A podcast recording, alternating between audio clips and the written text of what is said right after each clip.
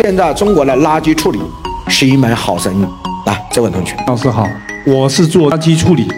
垃圾转化新能源、新材料，那太好了，这行业。我们基本原理就是说，垃圾能直接回收的那些垃圾，我要么就转化成碳料，要么就转化成陶粒。嗯，那么我们现在就已经完成了整个产业链的应用的这样的中式已经做了。我们项目现在到这里想重新开始，现在想为这个行业提供我们的解决方案，从哪里下手开始？非常简单，立一个项目，写招商计划书，OK 了。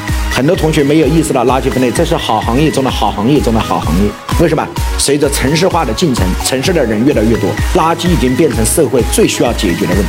全中国垃圾分类已经基本宣告失败，所以垃圾处理已经变成了刚需。所以你完全可以招商，怎么招商？我告诉你，成立一家有限合伙公司，用这家有限合伙公司来融资，融资完了之后，再在当地成立一家你的环保有限公司，专门做垃圾处理。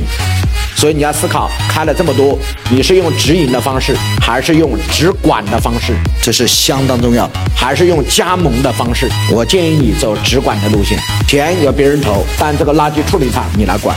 所以招商需要哪几个东西？需要非常重要的几个东西。第一个 PPT，PPT 完了之后要出现视频，视频完了之后要有招商的方案。我怎么投这？比如说一个垃圾处理厂三百万，我怎么投这三百万？我如何投？投完怎么回报？回报点在哪儿？回报率在哪儿？具体是什么？最后你必须要有招商的合同。所以这四个东西具备，就可以在全国发力，然后建立自己的一家直管团队，钱一到位，马上在当地开干。